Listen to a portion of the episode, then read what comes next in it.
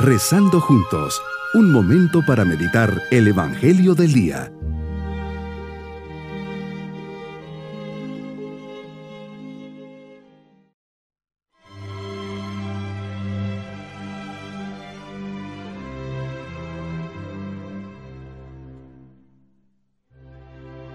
En este sexto día de la octava de Navidad, 30 de diciembre, les saludo esperando se encuentren muy bien. Por eso dispongamos nuestro corazón para comenzar nuestra meditación. Creo, Señor, que estás presente en este momento de oración y que quieres hablarme. Deseo escucharte y dejarme guiar. Aumenta mi fe, mi confianza y mi amor, para así abandonarme en tus manos y dejarte actuar en mi vida. Te pido me concedas aquella gracia que más necesito Concédeme serte fiel en todo momento. Gracias por todos los dones y beneficios que me das. Inflama mi corazón de amor ardiente por ti y por tu reino. Meditemos en el Evangelio de San Lucas capítulo 2 versículos 36 al 40. Jesús nos dice tu palabra que la profetisa Ana hablaba de ti a todos los que aguardaban la liberación de Jerusalén.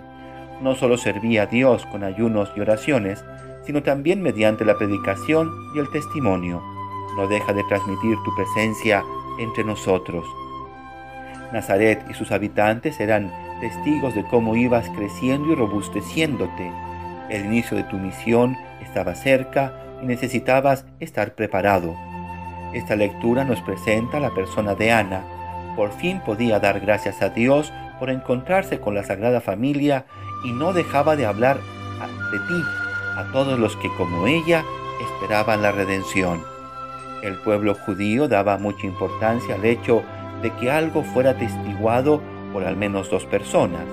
El testimonio acerca de ti también cumple con este detalle. El testimonio y alabanza de Ana se añade a la profecía de Simeón, dos personas de moralidad y de rectitud intachables. Por su viudez honrada y larga, se trata de una persona digna de respeto a la vez que su dependencia de la comunidad para subsistir le incluyen entre los pobres que esperaban la redención.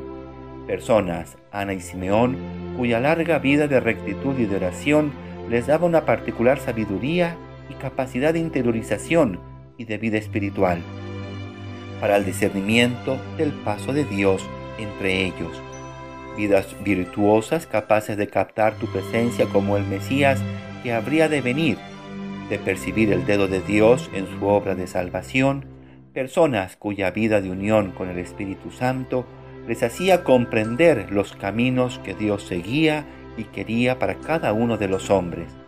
Estas dos personas vienen a dar su interpretación en un momento llamativo de luz, como aquella estrella errante que siguieron los magos a los acontecimientos que rodearon tu nacimiento. Y nos enseña este encuentro de la profetisa Ana contigo. En este encuentro, cuando ha cumplido lo que mandaba la ley del Señor, aparece de repente esta mujer, cuya historia personal tiene para nosotros una hermosa enseñanza.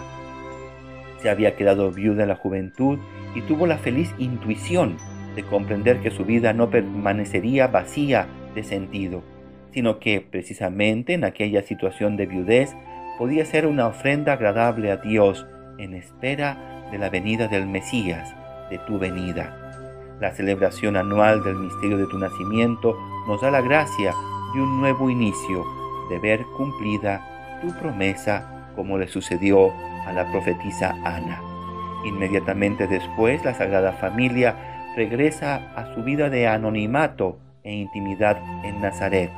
La vida oculta, 30 años de ocultamiento en ese pequeño pueblito, vemos cómo siendo el Redentor, te sometes no solo a las leyes religiosas de tu tiempo, sino de modo especial a las leyes de tu condición humana. Deberás recorrer un lento camino de años en el que un niño indefenso y balbuciante se convierte en chiquillo juguetón que comienza a aprender, luego en adolescente que comienza a descubrirse a sí mismo y por último en joven adulto que asume plenamente su misión.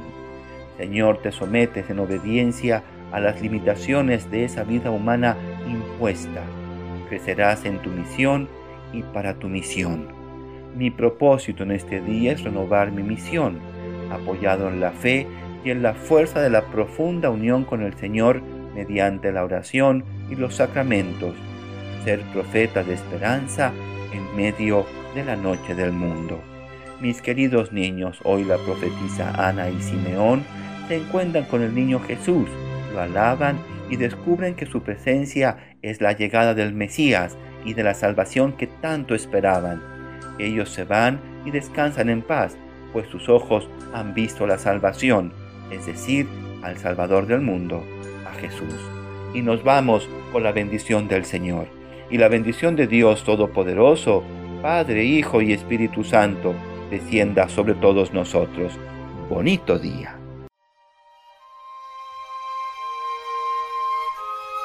Hemos rezado junto con el Padre Denis Doren, Legionario de Cristo.